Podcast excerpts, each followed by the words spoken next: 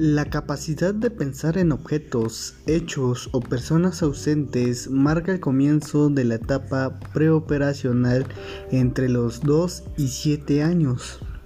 Mi nombre es Martín Martínez Cabanzo, estudiante del Instituto de Educación Digital del Estado de Puebla en la licenciatura en Pedagogía y hoy hablaré sobre la etapa preoperacional en la teoría de Jean Piaget. Sean bienvenidos. Sabemos que en la etapa preoperacional en el modelo piagetano es una etapa de mayor importancia puesto que usan de forma más compleja el pensamiento simbólico y a la vez esto abre la puerta a las casualidades, las identidades, los números, entre otras más, es decir, la función simbólica, la cual son las representaciones mentales de experiencias del niño, las cuales relacionan con una situación antes pasada. Por ejemplo, el haber comido un helado, el cual recuerda la sensación que le provoca y crea una sensación satisfactoria, la cual hará que lo pida cada vez que necesite sentir esa sensación. Un ejemplo de ello sería después de ir a jugar en el patio, donde hay mucho calor. Aunque no tuvieron eh, algo que los incitara a tener esa sensación, el recuerdo de la satisfacción que les dio ese helado lo relacionaron con el calor que sintieron en ese momento. Y esto es lo que provoca que ellos quieran el helado.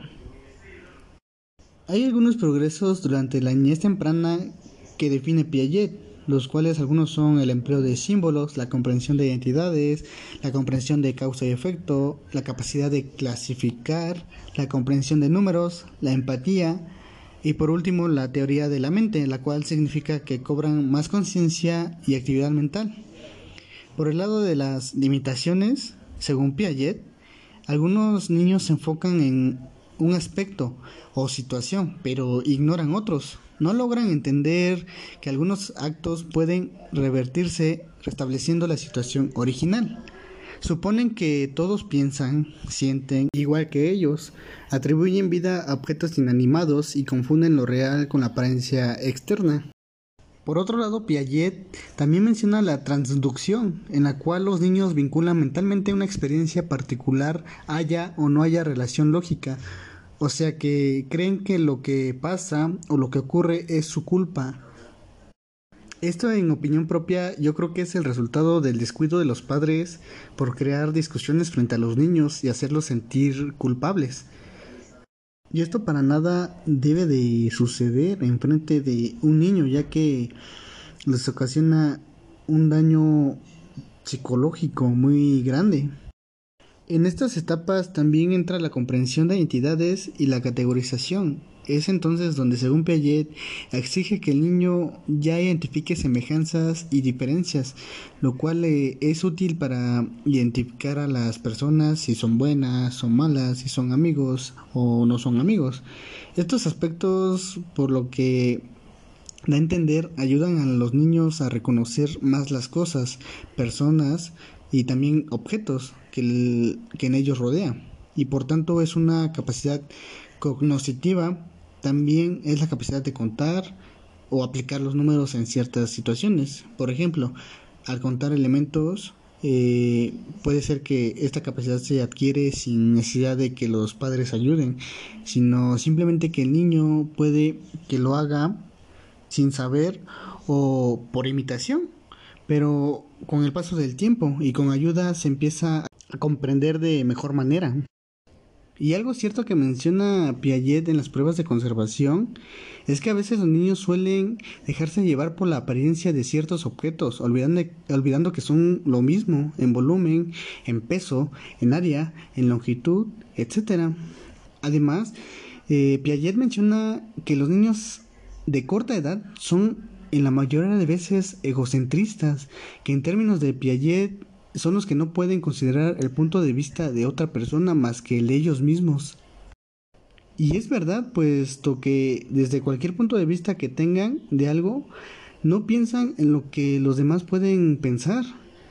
Pero es solo porque los niños no ven más allá de su experiencia inmediata, así como la facilidad de ser engañados o tener creencias falsas, distinguir apariencias y realidad o fantasía. En la cual durante esta etapa el niño difícilmente puede distinguir una de otra por la falta de conocimientos. Esto en algún futuro para un docente es parte fundamental, ya que con ello se le puede brindar una mejor ayuda a los niños que estén dentro de esta etapa. Bien, para finalizar, ¿qué podemos rescatar como conclusión? Eh, podemos mencionar que los resultados de la etapa preoperacional demostraron que los niños pasan por una serie de procesos de desarrollo que hace que entiendan lo que significan los objetos y para qué se utilizan. El estudio que Piaget realizó brinda ayuda tanto a los padres que quieren entender dichos procesos, a, a, los que se enfrentan con sus hijos en la psicología infantil. Asimismo también para los profesores que de cierta manera necesitan comprender para poder tener un mejor avance en el aprendizaje que necesitan. Muchas gracias por haber escuchado este pequeño podcast acerca de este tema tan interesante de la etapa preoperacional. Por mi parte ha sido un placer y un honor el poder hablarles de este tema y sin más que decirles nuevamente muchas gracias y nos vemos el próximo episodio.